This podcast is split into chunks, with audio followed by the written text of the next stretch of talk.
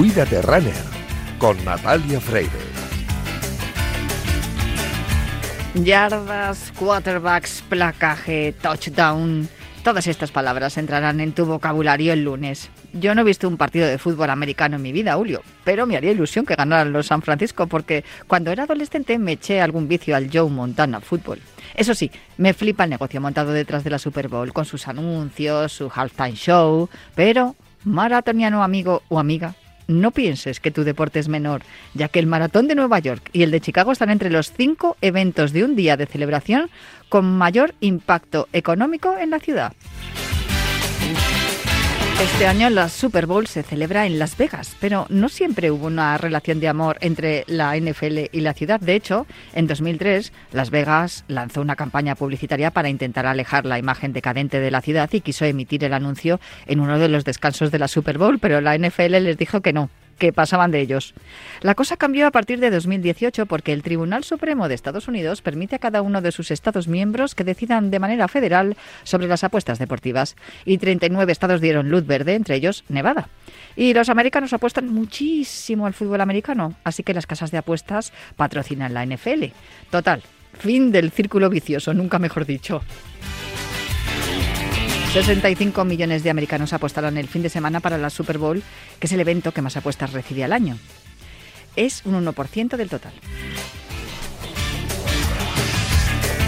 Esto que os acabo de leer es una parte de las interesantes newsletters de Michael Gómez que cada mañana muchos de nosotros recibimos en el correo. Si queréis recibirlas, solo tenéis que ir a la web lamilla.ran y suscribiros.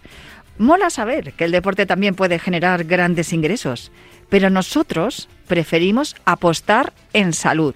Y por eso, cada viernes te decimos, cuídate, runner.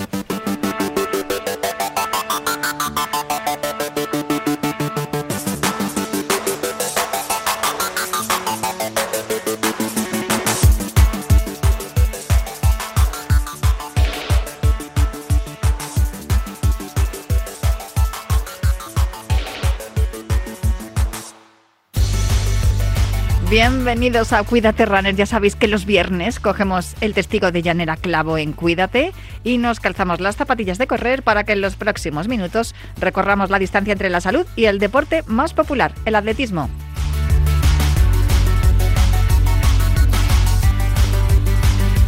Os recuerdo que nuestro correo electrónico sigue siendo elultimorunner.gmail.com. Os recuerdo también la cuenta de Twitter del programa, arroba elultimorunner. Y también os recuerdo que disponéis de un podcast en todas las plataformas de audio por si queréis volver a escuchar o tomar nota de todo lo que os contemos en los próximos minutos. Por cierto que a partir de las 15.30 vamos a estar muy pendientes del preolímpico de baloncesto y del partido entre España y Canadá, el preolímpico femenino que se está disputando en Hungría. Eh, España perdió ayer con Japón, con lo cual este partido contra Canadá es crucial para la clasificación de España para los Juegos. Eso os digo, a partir de las tres y media eh, haremos conexiones con, nuestro compañero Carlos Santos para ver cómo, cómo van nuestras eh, jugadoras de baloncesto y cómo, se va, cómo va discurriendo este partido España-Canadá. Pero también es segundo viernes de mes y todos los segundos viernes de mes tenemos a nuestro entrenador Fran Beneito. Yo os animo a escribirle a su correo franbeneito.gmail.com para comunicarle todas las dudas que tengáis en vuestros entrenamientos. Y de hecho es que vamos a hablar con él en unos minutos para luego poder estar más pendientes de del baloncesto y de otras muchas cosas que tenemos que discutir. Hoy tendremos también debate, pero no, no, voy, a, no voy a entretenerme más. En la presentación a los mandos técnicos me acompaña Julián Pereira, que ya está haciendo que todo suene a la perfección. Y vamos a hablar con Frank Bereito, pero antes ponemos el cronómetro y el orden a esta carrera popular en forma de programa de radio que comienza ya. El descanso es el único que contesta a las preguntas del entrenamiento. Ambos son cómplices aliados de la mejora.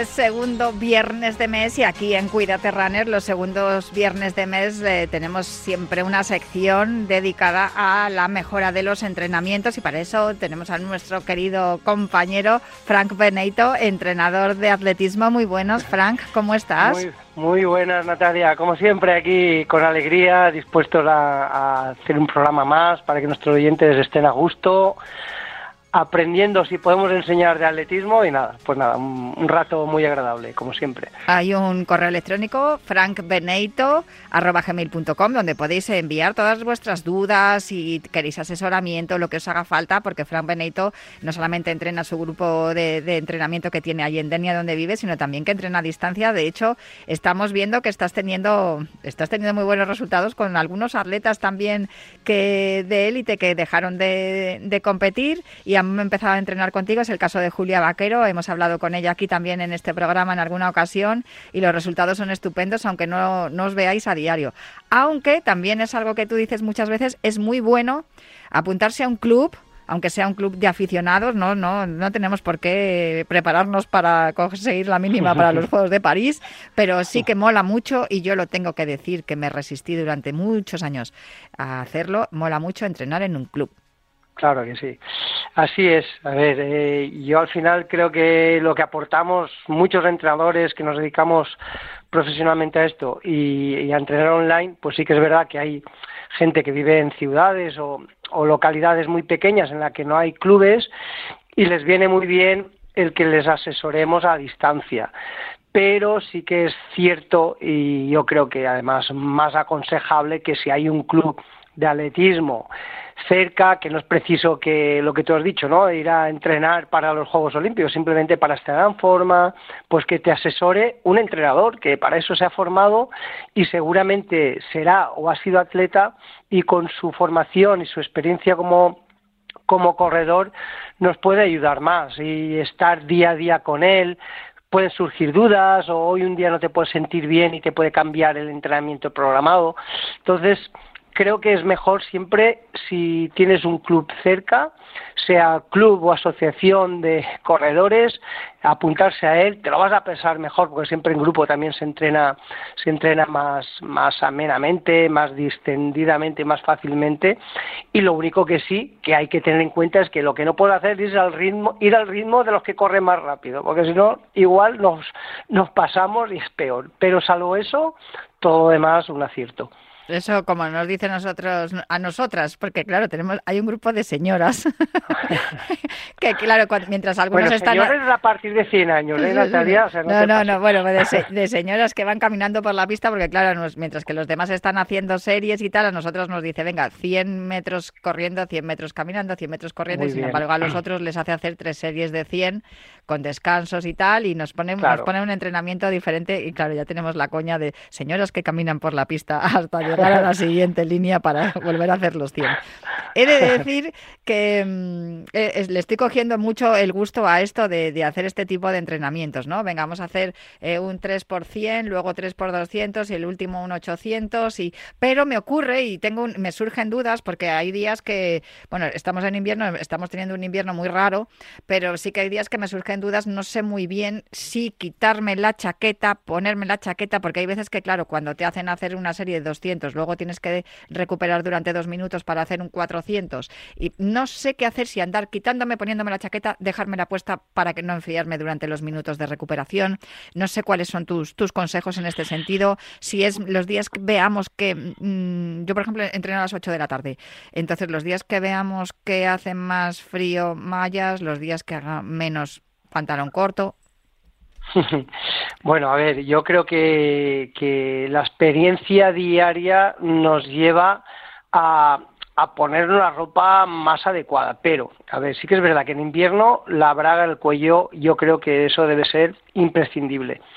Y posiblemente también un gorro, un gorro de lana en la cabeza también nos va a ir bien, ¿vale? Porque si no se nos enfría la testera Y, es, un hecho que el calor del cuerpo se escapa por la cabeza. Yo fíjate, como yo soy de mm. mucho sudar y me suda además también la cabeza, eh, me pongo la braga, está bien, ¿eh? lo estoy haciendo bien, me pongo la braga al cuello, una, una al cuello y otra en, el pelo, me cubriéndome como si fuera un, pues eso, una funda que me cubre la cabeza y la melena mm, y, con eso voy muy bien y es verdad que, aguanto bien la temperatura en eso, pero hay veces que me sobra la chaqueta y, no sé si quitármela una vez que rompo a sudar, para no enfriarme en los minutos de recuperación. A ver, yo, mi consejo es lo que yo veía en, la época que subía a Soria, que allí hacía más frío que en Denia, evidentemente, porque aquí normalmente a lo mejor eh, eh, aquí hace mucha humedad por la noche, mm. eso es verdad. Por el día, por ejemplo, yo acabo de entrenar hace un rato y con una, bueno, con una malla larga y una, una camiseta manga larga y, una, y un cortavientos y ha ido bien, ¿vale? Porque tenía que rodar. Si hubiera hecho series, posiblemente una vez hubiera hecho el calentamiento, posiblemente me hubiera quitado la, la, la chaquetita. El cortavientos. Mm. El cortavientos. La, la braga no. Pero eso ya me lo dice el cuerpo, conforme veo el cuerpo. Si veo que me agobia cuando estoy haciendo las series, la chaquetita me la quito y ya está. Sí que es verdad que en la recuperación de las series lo que no hay que hacer es estar parado, ¿vale? Porque si te paras te enfrías. Entonces, una cosa es si vas a hacer una recuperación un poquito larguita, pues si tienes la chaquetita ahí en la meta, en la línea, pues te la pones. Pero si no, pues te sigues moviendo, caminando, trote muy suave, trote cochinero, que llamamos el jogging, ¿no? Para estar activos. O sea, mientras no te pares, lo que, lo que no es bueno es parar. Es más, incluso en épocas de calor, yo nunca aconsejo entre series parar, estar parado. O sea, hay que caminar, trotar un poquito y así el, eh, te recuperas mejor incluso, ¿vale? Y, y no te enfrías, porque si no al final, si estás parado completamente, luego salir parece que es un palo. Y, eh, por ejemplo, en el caso de Soria, yo recuerdo que allí Fermín, Abel, Roberto Parra, lo que hacían era, sí que se eran como cebollas. Llevaban bastante, llevaban a lo mejor un pantalón corto, una malla corta encima, la malla larga encima, y luego llevaban una camiseta eh, o dos de manga larga, eh, una chaquetita y una sudadera. ¿Vale? Y a lo mejor empezaban a calentar y conforme iban calentando se iban quitando. Y llega un momento que quitaban más o menos, pero conforme lo vieran. Si veían que se enfriaban eh, más y que tiraban algo más, pues lo volvían a poner, a poner y ya está. Entonces, mi consejo, hombre, si es una chaqueta gorda, yo no lo aconsejo llevar una chaqueta gorda para entrenar. Yo creo que, que bueno, me imagino que la que llevará será tipo cortavientos, ¿no? O, algo así, ¿no, Natalia? sí, sí eh, bueno, pues es, es tipo cortavientos un poquito más gruesa porque la que estoy utilizando ahora en, en invierno pues lleva un poco de forro por, por dentro. Vale. Yo a lo mejor esa para rodar, pues si te viene bien, pues ya está. Si no te sobra, y, y en las series, pues eh, ya te digo, yo calentaría con ella y en el momento de hacer series pruebo a quitármela y ya está. Y, yo iría jugando con eso. Y lo, lo dicho, lo que hacían en Soria, tipo cebolla, de llevar, ir quitando capas conforme se viene. Llega un momento aquí estoy bien, ni más ni menos, pues ahí, ya está. O sea, lo que no pues tenemos que hacer, porque también me ha ocurrido en alguna ocasión de decir, Buah, mira, ya estoy cocida, y no, pero no me la voy a quitar porque hace mucho frío. Es mejor quitártela, dejar salir el calor y luego cuando te paras, ponértela para no quedarte fría, entonces. Claro, eso es, eso es. Eh, yo creo que, a ver, otra cosa es que el claro, yo no creo que sea una chaqueta muy gruesa. no, no, es, un, eh, a ver, es de, de, estas que son, mm, tipo, bueno, sí, a ver, no es un cortavientos, no es, no es una, una chaqueta finita, es un poco más gruesa, ya te digo que tiene un poco forro por dentro. Pero claro, para ir y venir, por ejemplo, desde, desde que sales del, del, de, casa, o sea, desde que sales de la pista hasta que llegas a casa, que te quedas fría por el camino. Claro, claro, pues ya te digo, de que yo a lo mejor incluso eh, correría cinco o seis minutitos con ella, entrar un poquito en calor, me la quito y ya está. Porque si no, sí que luego te vas a enfriar se te vas a quedar con el sudor, vas a estar agobiada y yo creo que es peor. ¿eh? Entonces, Pero ah, me ha quedado una cosa clara, la braga y el gorro en el pelo, o la braga en el pelo también, en la cabeza, eso seguro. Ay, pues mira, los guantes, ahora hay unas camisetas que son estupendas que llevan así como un, como un orificio, llevan un rotito en el, en la manga y te queda la, te quedan los dedos afuera y claro, te viene muy bien para poner, para darle al relojito para que tienes el entrenamiento ahí grabado y decir venga, go, venga, stop, venga, Sí, pues sí, no, pero por eso, pero... sí que es verdad que las manos también se quedan frías, mira, no habíamos comentado lo de los guantes. yo creo que guantes, eh, gorro y braga, eh, ahora en época invernal, yo creo que es bastante importante. A no ser que vivas en una zona, aquí en Denia, ya te digo, si entrenas a mediodía, yo no sé en Madrid, no he vivido nunca en Madrid, pero pero aquí en Denia, a mediodía, puedes entrenar perfectamente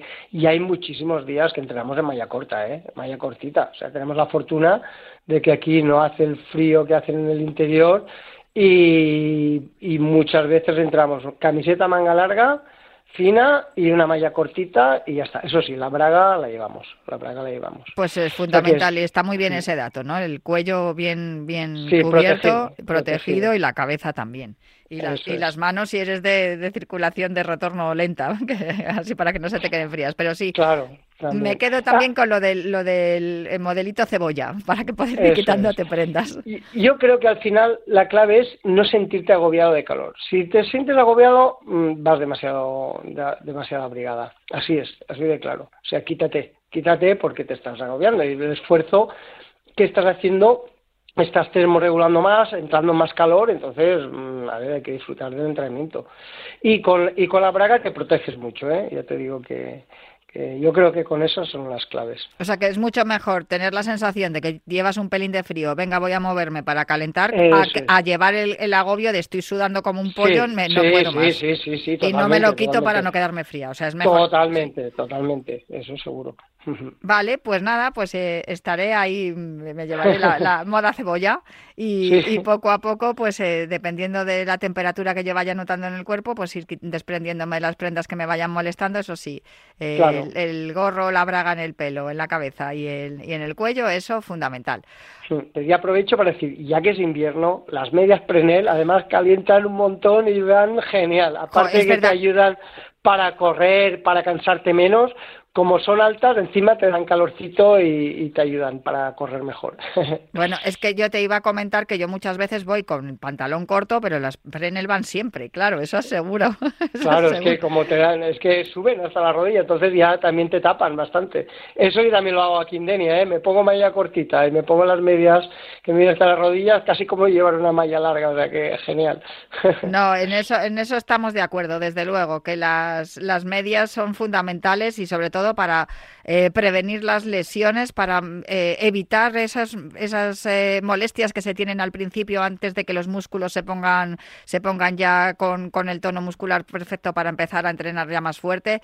para mí, a mí me ahorran esos pinchazos en los gemelos y, y los pinchazos en el, en el tibial antes de, de, empezar a calentar y la verdad es que es una gozada. Así que sí, me, me alegro mucho de que lo hayas recordado porque a mí se me había pasado. Como ya las tengo tan incorporadas, o sea, fíjate, hoy he incorporado la, la, braga a la cabeza y al, y al, cuello y porque las Prenel ya lo daba por hecho. Es como llevar las zapatillas, lo mismo. Las Prenel ya vienen de serie. Pues muchísimas gracias, Frank, por recordármelo. Y lo dicho, que cualquier cosa, eh, frankpeneito.gmail.com y así pueden contactar contigo y, pedirte también consejo y ayuda. Igual que los que nos das aquí cada, cada mes, cada segundo viernes de mes aquí en Cuídate Runner. Un abrazo muy fuerte, Frank. Un fuerte abrazo y buen fin de... Thank you.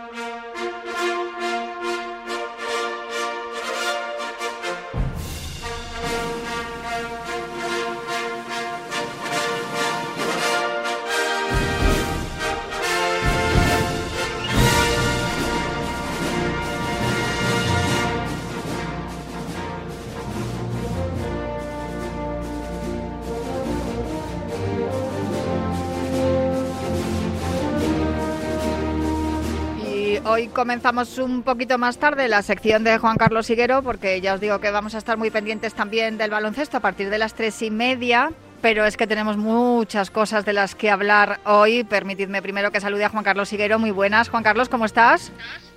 Hola, muy buenas, Natalia. Todo en orden. Eh, tengo al otro lado del teléfono también a Lorenzo Albadalejo. Lorenzo, ¿cómo estás? Pues ahora mismo mucho mejor escuchando al león.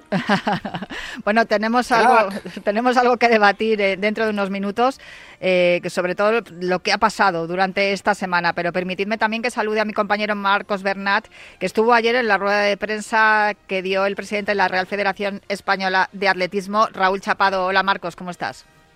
Hola Natalia, ¿qué tal? Muy buenas. Cuéntame qué es lo que se vivía ayer por la tarde en esta rueda de prensa. Lo contamos aquí en directo en Radio Marca, pero tú estuviste allí presente. No sé qué ambiente se palpaba, cómo estaban los compañeros y qué nos contó Raúl Chapado. Bueno, pues empezando un poco por el ambiente, Natalia, yo creo que todos los compañeros de prensa íbamos un poco a ver cuál era la postura de la, de la federación, ¿no? Es verdad que que tal vez esperábamos algún tipo de explicación más. Eh, fue una rueda de prensa un poco hermética. Yo te diría que Raúl Chapado basó sobre todo su discurso en, en reivindicar la lucha contra el dopaje que tiene la Federación Española de, Atletismo. Y prácticamente en cada pregunta te diría que, destacaba eso, que lo importante es luchar contra el dopaje y contra todo lo que lo rodea. Y es cierto que insistió en que es un proceso que todavía está abierto y que tiene que esclarecerse, pero insistía una y otra vez en que todo lo que está rodeado eh, con el dopaje, pues que afecta a la imagen de la federación y que afecta también a la imagen del deporte. Yo, Natalia, me quedaría con una de las cosas que, dijo. Es cierto que Chapado no dejó grandes titulares, pero una frase que, dijo que me llamó la, la atención es que todos los atletas deben conocer las normas. Es decir, eh, World Athletics eh, sanciona a Mocatir por haberse saltado tres controles de manera injustificada y aquí lo que dice el presidente de la federación es que, oye, eso es una norma y que hay que cumplirla. A partir de aquí, mm, la defensa que pueda hacer Mocatir, la federación se mantiene al margen y dejará trabajar a las a las autoridades competentes, pero la postura es clara. Ya vimos cómo retiraban la licencia de Mocatir y ayer un poco iba en la misma línea Raúl Chapado en la rueda de prensa. Vamos a escuchar lo que nos dijo. Tenemos una historia como para haber aprendido de ella y efectivamente cualquier cosa que pase alrededor del dopaje, de la trampa, sea o no, y no hablo en ningún caso de este caso, hablo en general, pues si afecta a la reputación de un deporte, pues o de los deportistas en un cualquier caso, pues efectivamente es, muy preocupante. A nosotros nos gustaría que se hablase de los éxitos, que se hablase incluso de las no medallas conseguidas, de otro tipo de cosas que son más propias de lo que es el rendimiento deportivo y, y no hablar de esto, pero también digo lo mismo, es decir, si pensamos que el dopaje ha desaparecido, creo que nos estamos equivocando. No, tengo ni idea, de verdad, porque los procedimientos y plazos jurídicos de resoluciones, de tanto de la línea de integridad como si se elevan, al, en este caso de al TAS, ¿no? al, TAS, pues no, sé los plazos que pueden llevar, no te puedo decir nada. Marcos, ¿qué era lo que comentaban los compañeros del resto de medios de comunicación? ¿Había sorpresa? Hmm. ¿Algunos decían esto era algo que se esperaba desde hacía tiempo o qué es lo que comentaban? Bueno, yo te diría, Natalia, que, más que comentar, eh, yo mm, veía cierta incertidumbre entre los compañeros, porque una de las eh, preguntas que más eh, le repetíamos es si, si Katira había hablado con él.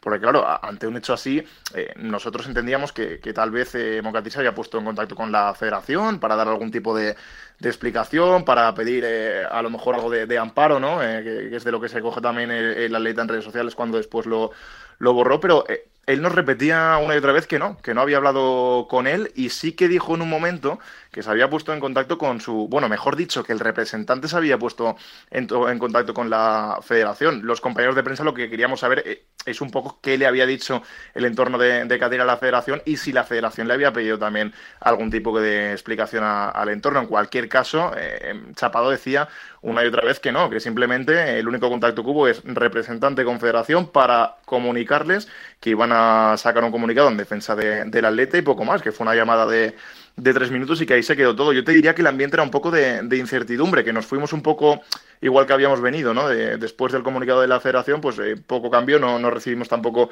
ninguna explicación más. Y es cierto que, que, tal y como comentaba Chapado, tampoco podían meterse mucho más en el tema porque, como digo, es, es algo que todavía está abierto y que Catir puede, puede recurrir. Eh, de hecho, ya confirmó el mismo que pedía la cautelar. Estupendo, pues nada, en eso, en eso estaremos. Marcos, muchísimas gracias por contarnos todo lo que aconteció ayer por la tarde en la rueda de prensa de, Raúl Chapado, el presidente de la Real Federación Española de Atletismo.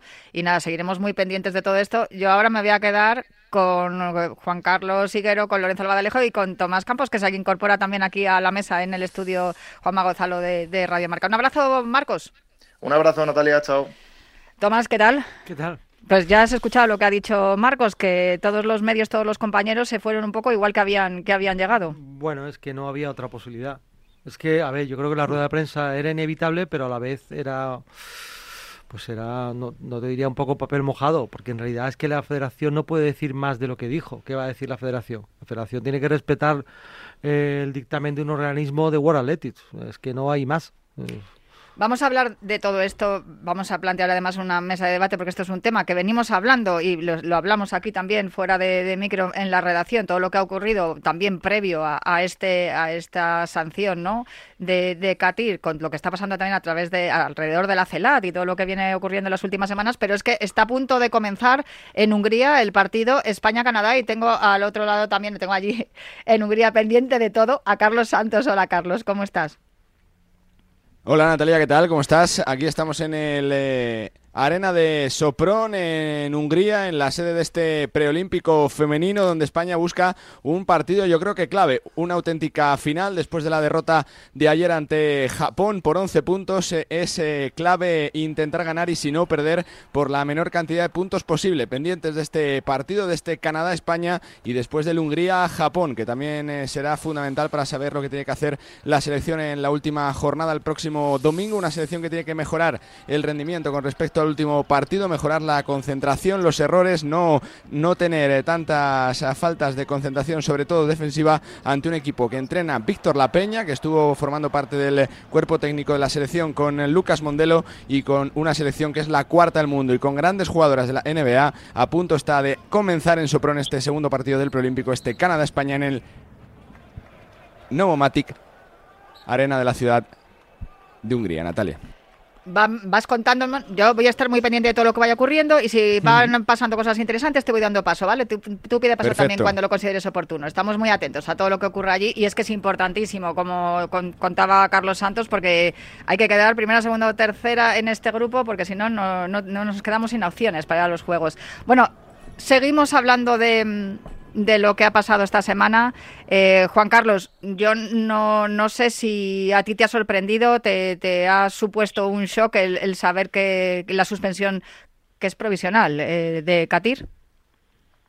La noticia ha sido muy impactante, es una noticia bomba. Estamos ante el icono del atletismo español en la actualidad, el hombre que ha agitado el atletismo desde hace unos cuantos años y es evidente que es una noticia muy impactante. Hay que dejar claro también a todos los oyentes que em, infringir en tres ocasiones la normativa de localización en los controles de dopaje por ese periodo de 12 meses eh, no quiere decir bajo ningún concepto que Mohamed Katir ha sido suspendido por el uso de sustancias o métodos prohibidos, pero es evidente que su nombre queda en entredicho por incumplir el sistema internacional de antidopaje y ahora es cuando empieza la batalla. Katir se va a defender, evidentemente, yo creo que ha hecho la alegación o está en ello, vamos a ver cómo prospera todo eso y me imagino que iremos hablando poquito a poco por bloques de todo esto, Natalia, pero lo cierto es que, claro que a mí sí que me ha impactado. Lorenzo, ¿tú sabes eh, esta aplicación de la cual se habla en, esta, en el, informe de la sanción? Eh, ¿Tú la has utilizado? ¿Sabes cómo funciona? ¿Puedes explicarnos en qué consiste? A ver, en primer lugar y, después de mi saludo, lo primero que hay que decir, como ya habéis dicho varios de vosotros, hay que confiar en la presunción de inocencia, lo primero de todo. Aquí simplemente vamos a explicar en qué consiste el procedimiento y qué es lo que han dicho las autoridades, pero en ningún momento vamos a decir ni que sí, ni que no, ni que sea culpable o sea inocente. Simplemente eh, creo que lo que vamos a explicar aquí vamos a poner un poco de luz a todo lo que ha pasado y que ya cada persona piense lo que sea. En cuanto a la aplicación, eh, Adams es una aplicación que puso eh, en funcionamiento la Agencia Mundial Antidopaje hace unos años y básicamente Adams es eh, cuando tú entras con tu usuario y tu contraseña personal lo que tiene es una especie de calendario, ¿vale? En ese calendario, en cada uno de los días, tú tienes que poner tus rutinas habituales, pues tu lugar de trabajo, cuál es, cuál es la dirección, tu horario de trabajo y tal, tu lugar de entrenamiento, las horas que vas a entrenar, y luego que es donde eh, han, eh, por lo que han sancionado a Catira, hay una hora al día, o sea, un margen de una hora, por eso mucha gente que está diciendo en redes sociales, no es que, que tengas que poner 24 horas al día de los 7 días de la semana, donde estás en cada momento, es inhumano. No, no, no. La Agencia Mundial Antidopaje, donde te va a ir a buscar y vas a tener que estar sí o sí una hora al día que tú pongas eh, dirección donde tienes que estar, ¿vale? ¿Qué es lo que nos recomiendan siempre? Que esa hora sea primerísima hora de la mañana, las 6 de la mañana, por ejemplo. ¿Por qué? Porque va a ser raro el día que no duermas en tu casa y el día que no duermas en tu casa simplemente se te tiene que activar el chi y decir, duermo fuera de casa, cambio la aplicación, ¿vale? Entonces, hay una hora al día donde sí que la Agencia Mundial Antidopaje o la CELAD en este caso, la Agencia Nacional de cada país, puede ir a todos los deportistas que estén dados en alta en Adams, que estén en seguimiento por parte de la Agencia Mundial Antidopaje, y si van en el, eh, si van durante esa hora y no está en la y no está en el lugar donde tenías que estar, pues ahí es donde tiene el problema.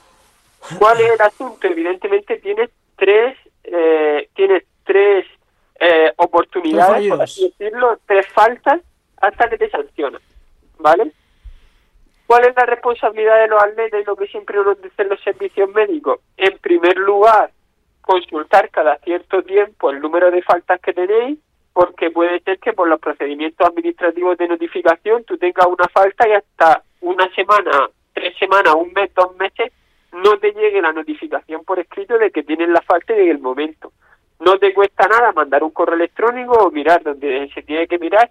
Oye, mira, este día a esta hora han ido a tu casa o han ido al centro de alto rendimiento donde tenías que estar, él no has contestado, han esperado la hora que tenían que estar y tiene una falta. Vale, pues puedo reclamarla, puedo darla por buena si yo considero que es verdad que lo he infringido, pero por lo menos ya sé las faltas que tengo, ¿vale? ¿Qué es lo que es de verdad reprochable a Mohamed salga lo que salga en esta de toda esta situación? Digo, tenías que haber estado atento. En un año de juego no puede pasar que, que estando tú y que teniendo toda la gente que tiene a tu alrededor, nadie se haya dado cuenta de que estabas tan al límite. ¿Sabes? Hmm. ¿Qué puede pasar? Esto ya es a, decisión de cada uno, pero la aplicación funciona así y al final lo que te dicen también es eso, que tienes que estar atento porque evidentemente un día te puede pasar que mm, que haya ido a cenar en casa con unos amigos y decida dormir fuera. Y por lo que sea, si te ha olvidado cambiar la aplicación, vale, tiene una falta, ¿vale? Luego también lo que aducen de fallos de la aplicación, sí, en algunos momentos falla, pero también lo que te dicen cuando cuando cuando te dan de alta en esta aplicación es, mira, si en un momento cambias la, aplica la una localización, te tienes que meter en el día en concreto, poner la nueva dirección, ¿vale? Darle a validar, salir de la aplicación, volver a entrar y comprobar que esté validado. En el caso de que no esté actualizado, hacer un pantallazo, volverlo a rellenar y mandar correo en ese mismo momento a, a la CELAR y al servicio médico de tu federación diciendo que está actualizando porque esta noche va a dormir aquí, aquí, aquí y que en tu horario de control, que es de 6 a 7 de la mañana, no va a estar en la dirección que aparece en la aplicación, sino en esta. ¿Vale? Esta es la prueba que vas a tener para que si por casualidad fueran a, a hacerte la visita, para decir, oye, mira, yo lo modifiqué, la aplicación no iba, aquí tenéis el correo electrónico y aquí tenéis mi intento de hacerlo. Por lo menos eso es lo que me decían a mí. Lo, has explicado, mm, vamos, meridiano, me ha clarísimo. fabuloso, y además muy, muy útil para el oyente. Desde luego. Lo único que a mí me queda una duda, Lorenzo, o sea, si a ti te llega esa notificación de hemos ido en tu busca y no estabas. A ver, en la, yo, yo por ejemplo, yo te voy a contar mi caso particular, ¿vale? Yo todos los años que estuve, no, un año no, un año estaba en Murcia, ¿vale? Y vinieron y vinieron a mi casa, llamaron al timbre, ¿vale? Y entonces pues directamente yo estaba durmiendo, mis padres me despertaron y hice el control, ¿vale? El resto de años yo estaba en la Blume, en el Centro de Alto Rendimiento de Madrid. Entonces iban a recepción, se identificaban, porque siempre se tienen que identificar como, como agencia antidopaje, ¿vale? Y entonces decían mi nombre, automáticamente la gente de recepción llamaba a mi habitación, yo bajaba y o bien sangre y orina o bien solo orina, pero vamos, eso en redes sociales podemos ver como la mayoría de los deportistas en, alguna ocasión han compartido en sus redes sociales una foto con una ojera eh, que le llegaban hasta los pies a horas tempranísimas de la mañana diciendo que le habían venido a hacer un control y es porque la mayoría lo que tienen por prudencia son horas muy tempranas de la mañana para no arriesgarse a que si ponen, por ejemplo, a las 11 de la mañana, están entrenando y hoy tienen día libre, pues que vayan y, le, y, no lo encuentren. Entonces, eso sí que es verdad que es opcional para cada uno, pero si tiene un mínimo de lógica, sabes que tienes que hacerlo lo más fácil posible para evitar que te puedan pasar estas cosas. Ya, pero puede ocurrir que eh, una noche, pues lo que has dicho tú, eh, Mocatir en este caso se vaya a dormir a casa de unos amigos, justo coincida que van a ir a buscarle y no está y, no, le notifican, hemos ido a por ti, hemos ido a buscarte y no estabas. Esa es la pregunta, o sea, no te mandan un, correo diciendo hemos ido a por ti, eh, Juan Carlos. Sí, pero yo creo eh, la clave es lo que ha dicho em, Lorenzo, ¿no? tú cada tres meses tienes que rellenar el whereabouts y tienes que estar localizado una hora. ¿Cuál es la mejor opción para el deportista? Eh, en las horas de, sueño, en las mm. horas 6, 7 de la mañana, porque ahí normalmente no te mueves de, tu casa, ¿no? En caso de que te muevas, tú tienes que mandar bien por la aplicación o un email a, dónde te vas a dirigir.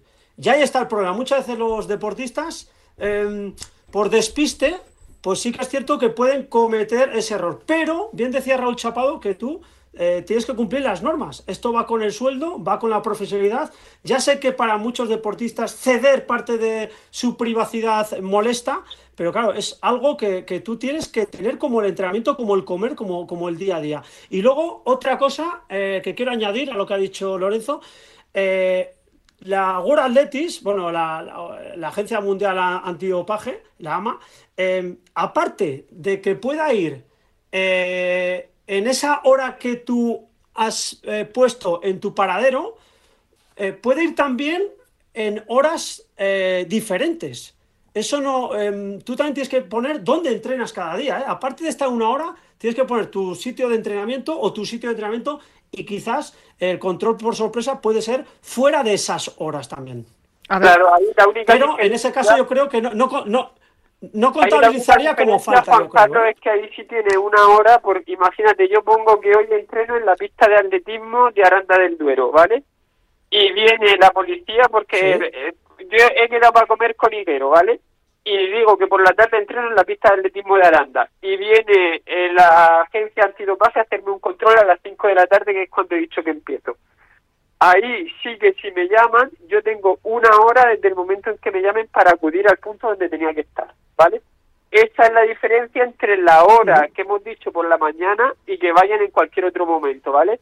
Que en la hora exacta de localización tú sí tienes que estar donde, donde decías que estabas, pero si van en cualquier otro momento del día, sí que desde que ellos lleguen y te llamen hasta que tú acudas, sí que tiene un determinado margen de tiempo.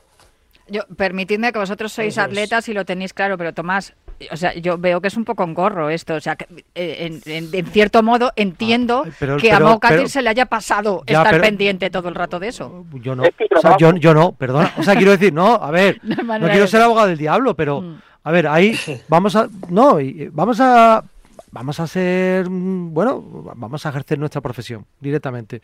Hay 150 deportistas eh, atletas más o menos de élite en España que aspiran a, competir en, las grandes, en los grandes eventos, en Juegos Olímpicos, Mundiales, 150, ¿no? Y todos están sometidos al mismo reglamento y pasan los mismos controles. Y esto le ha pasado a Mocatir. No le ha pasado a los 149 restantes. Que es la punta de lanza. Claro, lo que quiero decir es que, evidentemente, eh, mm, Mocatir ha cometido un error. Un error grave. Ahora, ojalá el recurso, que tiene 15 días para presentarlo ante la AIU, ojalá ese recurso prospere. Y si ese recurso no prospera, ojalá prospere ante el TAS. Y ojalá podamos ver a Mokatir en, en los Juegos de París. A mí me encantaría, pero que evidentemente eh, lo mínimo que se puede decir es que Mokatir ha cometido pues un desliz muy importante. Mm. Porque claro, esto es decir, es que el sistema a veces no funciona. Ya, muy bien. Pero es que no le ha pasado al... O sea, a ver, lo que quiero decir, si le pasase a 3 de cada 10 atletas, evidentemente habría un problema en el sistema muy importante. Pero claro, si te pasa a ti de 150, a lo mejor el problema lo tienes tú, no el sistema. Más allá de que el sistema, que es verdad, porque lo sabemos, que nos lo han dicho los atletas, es engorroso, tiene, eh, tiene defectos, ya, pero es que no le pasa a todos. Le ha pasado a uno y le ha pasado precisamente al mejor atleta de, pista. Ah de pista, ¿eh? porque también, gracias a Dios, tenemos grandes eh, marchadores y maratonianos, pero de pista al mejor que tenemos, que es Amokatir.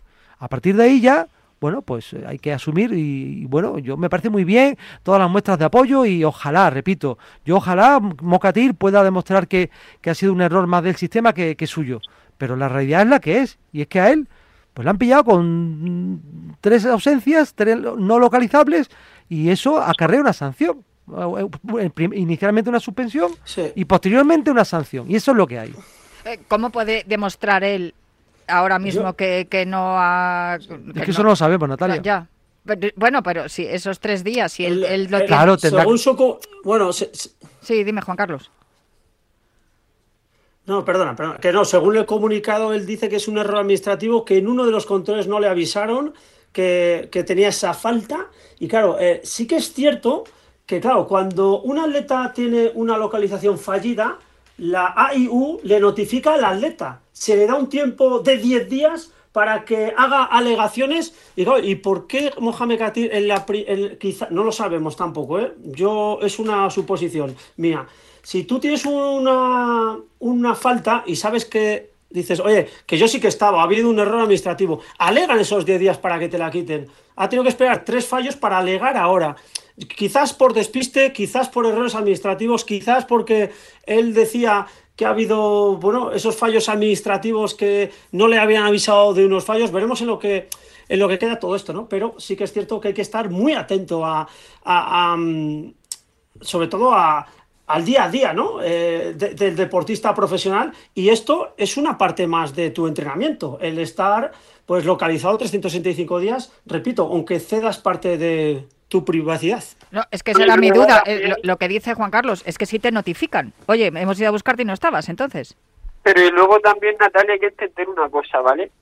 Eh, mucha gente está diciendo, y es verdad que Katir no ha dado positivo en ningún control y se ha sometido a mucho. Eso es totalmente cierto, ¿vale?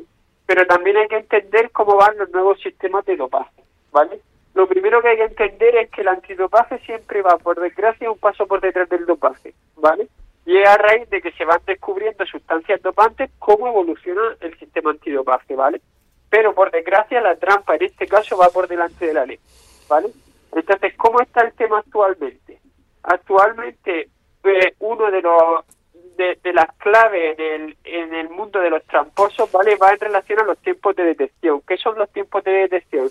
Son los plazos que transcurren desde que tú tomas una sustancia prohibida hasta que deja de dar positivo, o sea, hasta que eh, desaparece del cuerpo. Mm. no pita, ¿vale? Entonces, ¿qué pasa? Que para esos tramposos estas tres faltas son un balón de oxígeno. ¿Por qué? Porque me permite que si yo he tomado una sustancia, mm. ¿vale? Eh, y el médico me ha dicho que va a dar que no va a dar positivo hasta el martes, por ejemplo, ¿vale? Imagínate, eh, son cuatro días, ¿vale? Pues yo puedo coger y decir, pues estos cuatro días pongo que duermo en mi casa y me voy a dormir a casa de mis padres, ¿vale? Que vienen a hacérmelo, no estoy en este sitio, tengo una falta, ¿vale? Pero no da positivo, ¿vale? Entonces, por eso es peligroso el tema también de las faltas, porque puede ser que lo que esté haciendo es encubrir por esos tiempos, por, ese proceso, por esos tiempos de detección, ¿vale? Esté encubriendo que has consumido algo que, eh, insisto, en ningún momento quiere decir que sea el caso de Catil, pero hay que ponerlo todo sobre la mesa para que la gente entienda también que no es joder que tenía un despiste, es que ese despiste puede no serlo. Esto, además, compromete un poco al sistema antidopaje español que tan en duda se ha estado poniendo últimamente, Tomás, con los eh, escándalos que ha habido con la CELAT, que hemos contado también en Marca en las últimas semanas. Y porque, claro, esta sanción no viene de España, viene de un organismo internacional. Claro, es que la AIU pues, es un organismo independiente que pertenece a muy prestigioso hay que decir también que Mocatir no es el primer atleta al que sancionan a nivel, o sea, hay grandes atletas, el caso de Christian Coleman, ¿no? el campeón mundial de, de, 2017 de 100 metros, se perdió los Juegos de, creo que se perdió el Mundial de, de, Doha y los Juegos de Tokio por sanción. Tokio y Tokio. Claro, entonces, bueno, eh, y fue por el mismo caso. Es que al final bueno, por eso repito, que, todos estamos deseando que Katir demuestre que ha sido más un error del sistema que un fallo suyo. Eso lo, lo deseamos todos. Hmm. Pero mm, aquí de momento eh, eh, Katir, en el, mejor de los casos, ha cometido una torpeza, una torpeza enorme, porque hmm. son tres. es que no es que te hayan pillado, que son tres. O sea, y tienes durante un año. Entonces, bueno, eh, pues vamos a ver, ojalá, ojalá salga todo bien, ojalá Katir pueda estar, pero esa es la realidad. Es que no podemos, podemos decir lo que queramos, que es un gran atleta, y es verdad que no, no está nunca le han pillado eh, un, control eh, con valores anómalos, todo eso es cierto. Podemos decir lo que queramos, pero lo, eso es lo que pasa ahora mismo.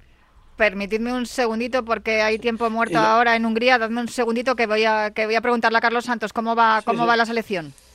Pues ha tenido que pedir tiempo, tiempo, muerto el seleccionador nacional porque se ha puesto a tres Canadá. ¿eh? Comenzamos realmente bien, con un parcial de 0 a 11, dominando con la cara totalmente distinta de la de ayer, con energía, con intensidad, con rapidez, pero la verdad que se ha puesto las pilas Canadá también, subiendo el nivel eh, físico y controlando el rebote. Se han puesto a tres y tienen además tiro libre adicional. Va a ser Anchoa la que lance desde el 4-60, recta final del primer cuarto en Sopron. Sumaría a España de acabar así la primera victoria y se quedaría muy cerquita al objetivo de los juegos, pero el partido se presume largo. Menos de dos minutos para que termine el primer cuarto. Canadá 9, España 11. Gracias, Charlie. Seguimos muy pendientes de lo que pasa allí en Hungría. Eh, Juan Carlos, decías. Sí, decir que vamos a suponer que Katir eh, le levantan la sanción, una suposición, estoy hablando, ¿eh? le, vamos y a ver si le da tiempo de cara con todos los trámites jurídicos con apelación, con el TAS, con la World Athletics, con la Federación de por medio también, poniendo ese filtro. Si le daría tiempo a participar en los Juegos Olímpicos. A ver, es, ¿eh? verdad. Aunque, aunque, aunque, sí. No, pero que es verdad que en estos casos el TAS mm, suele actuar con, con una especial celeridad porque es consciente de que el atleta se está jugando pues, una competición clave en su, en su carrera. Y es verdad que, hombre, Katir tiene, ya te digo, 15 días ahora para recurrir, si, si al final el veredicto, eh, que yo creo que es complicado que la IU admita, o sea, admita trámite, pero que le vaya a dar la razón, y si el TAS finalmente, eh, bueno, si él recurre al TAS, que es lo más previsible, eh, es bastante posible que actuase con mucha eh, con mucha celeridad y rápidamente. Eso sí es, eso sí es probable. O sea que eh, otra cosa es que Katy sin competir, pues tenga que seguir entrenando, porque claro, no puede competir. Durante este tiempo no puede competir. O sea, que es, que es un, engorro seguro. Pero mm, sería raro que el, que el TAS no le diese tiempo a, a competir. En, estos casos suele, suele dictaminar rápidamente este tema que, rodea al dopaje es algo que a mí detesto hablar de ello porque eh, siempre tengo la sensación de que cuando estamos sacando la cabeza y quitándonos el San Benito de que el atletismo eh, es un deporte que, está sujeto al dopaje, que poco más o menos le, ocurre lo mismo al ciclismo, surgen estas sospechas, ¿no? estas, estas eh, amenazas sobre la cabeza, además de la punta de lanza del equipo español que nos puede representar en los Juegos de París. Y, y claro, es una vuelta atrás. Realmente, me imagino que esto compromete muchísimo eh, a, lo que es el prestigio de la Federación Española y, y, desde luego a, toda la limpieza del resto de atletas, ¿no? que incluyendo a Katir, porque de momento no se ha demostrado nada y, que todo el trabajo que se hace. Y me imagino que esto a vosotros, Lorenzo y Juan Carlos, como, como atletas que sois, también os sentará fatal. Yo no sé si cuando estabais en activo teníais esa sensación de que había algunos atletas que sí que podían ser sospechosos de algo, si había algunos eh, rumores alrededor de, de algunos de ellos o, siempre ha habido ah, limpieza, ¿no? A ver, hay algunos eh, casos que sí que se han podido comprobar, evidentemente, pero yo no sé si esto es más habitual de lo que los aficionados pensamos. Lorenzo. A ver, es que yo creo que una de las acusaciones más grandes que puede haber dentro del mundo del deporte es, una acusación de dopaje. Entonces, eh, hay que eh, tener la mente muy fría y más en un medio de comunicación para decir, y más estando dentro del deporte, que si se ha pensado que uno hace una cosa o si se ha pensado que otro hace otra.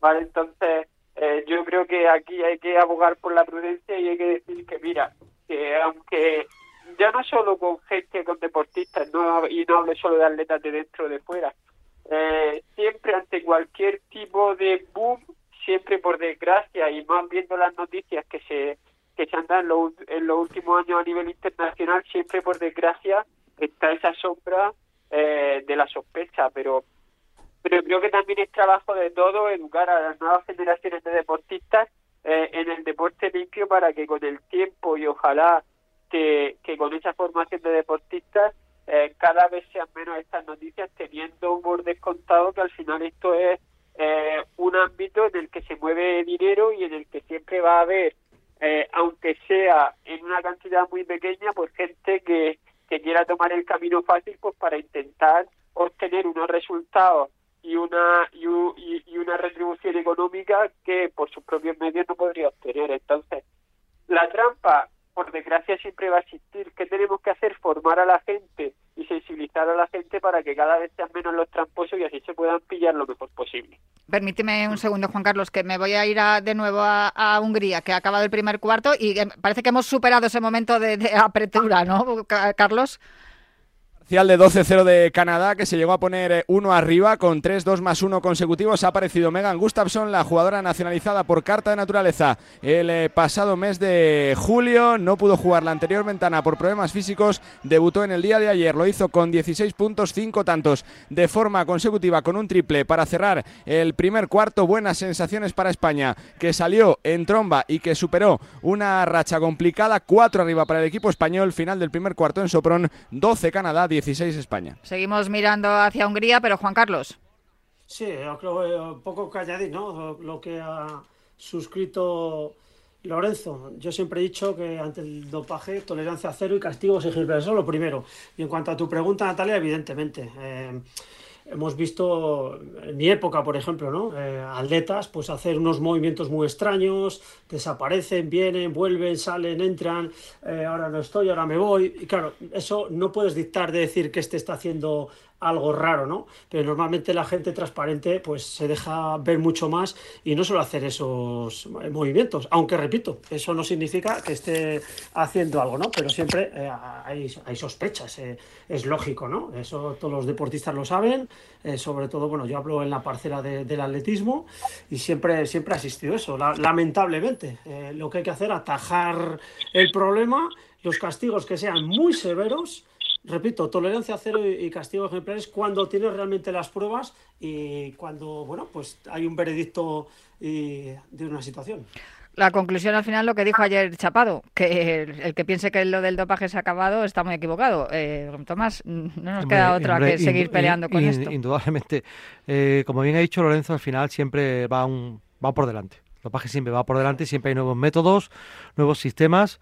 Y yo creo que, bueno, eso hay que asumirlo y, esperar que los organismos internacionales, eh, ya sea las federaciones internacionales o los órganos competentes nacionales de, antidopaje, pues eh, hagan el mejor trabajo posible, cosa que en España lamentablemente no ha pasado en los últimos años, para detectar eh, a esas personas que ensucian el deporte. pues que no hay más. Es, es, evidente que hay dopaje. Pues que todo. A ver, cualquiera que sigue la, la cuenta de IU es raro el día que no hay algún atleta suspendido. Y algunos de ellos, atletas que han sido importantes, por marquistas mundiales, medallistas mundiales, ¿sabes? Eh, se pone mucho el foco en, Kenia, en Rusia, en algunos países, pero, pero pasa en todos. En todos lados cuecen habas. Y bueno, eh, lo que no hay que rasgarse las vestiduras, asumir lo que, las cosas que pasan y ya está. Si en el caso de que el, el, eh, no prospere el recurso de Catir, ojalá deseamos que prospere, pues Catir será sancionado y eso no, no demostrará en ningún caso que Catir se ha dopado, por supuesto, no se demostrará porque, porque no es eso, pero sí mm, que ha cometido un error fatal, hmm. que es no estar localizable durante tres controles durante un año y eso conlleva una sanción. Entonces, bueno, pues eso hay que asumirlo. Todo lo demás, esto de apoyo y esto me parece estupendo. Del Ayuntamiento de Mula, de la región de Murcia, de la Federación, de, de todos los aficionados al atletismo, todos le deseamos lo mejor a Catir pero hay que entender que las reglas son las reglas y hay que respetarlas. Pues a ver si prospera el recurso y puede demostrar que ha sido una torpeza lo que ha ocurrido y, que no, que no eh, caiga la sombra de la sospecha sobre él, porque sería fatal también para, para todos. Eh, no sé si queréis añadir algo más, que me, quería que Juan Carlos me, me, me hiciera un resumen rápido de lo que pasa este fin de semana. Dime, Lorenzo. A mí me gustaría destacar, Natalia, en base al último que has dicho, eh, en el caso de que sea una torpeza, ti lo normal es que sea sancionado. ¿Por qué? Porque el hecho de que sea una torpeza no exime de si realmente lo ha hecho mm, mal, de que sea Evidentemente. Porque es, es lo que yo he dicho, Lorenzo, es que es uno de 150 deportistas de élite que hay en España, o sea, atletas de élite. Entonces, si fuesen 40, tú dirías, es que hay, aquí hay algo que no funciona. Claro, claro si le pasa a uno... Igual que tú no sabes si una cerveza te va a dar 0,14 o 0,16 o 0,21 en un control y lo que tienes que hacer si no quieres que te pite no beberte la cerveza si vas a conducir, ¿vale? Pues aquí lo mismo, tú tienes una normativa y la normativa la tienes que cumplir. Me parece muy, buen paralelismo, sí, ¿no? es así, es así. efectivamente. Pues, si tienes tres torpezas, tienes, una sanción. Y eso no quiere decir, insisto, que te haya topado, quiere decir que te salta el reglamento. Por eso no te van a poner la sanción por dopaje, sino por incomparecencia tres controles antidopaje. Pues Lorenzo, explicado clarísimo, como siempre. Muchísimas gracias, un abrazo. Y Tomás, muchísimas gracias también a ti. Gracias a vosotros. Eh, Juan Carlos, en 30 segundos, ¿me puedes contar qué es lo que nos espera este fin de semana? Sí. Por rápido, Campeonato España de Clubes, tanto femenino como masculino, en Enteguera, el 10 de febrero. Eh, hoy, meeting eh, de Francia, donde hay representación española en busca de las mínimas. Mañana, sábado 10 de febrero, World Indoor Tour en Lievin, también muchos atletas interesantes y 11 de febrero domingo, los Milrus Games en Nueva York. Mucho atletismo, Natalia. Desde luego que sí, que eso es lo que nos gusta, el atletismo, más que hablar de cosas administrativas. Eh, te mando un abrazo muy fuerte, muchísimas gracias, como siempre, Juan Carlos Higuero. Un abrazo, Natalia, buen fin de semana. Yo me marcho ya, pero os dejo con toda la información aquí en Radio Marca. Ahora viene la pizarra de Quintana y os espero el próximo viernes aquí en Cuídate Runner. Get away.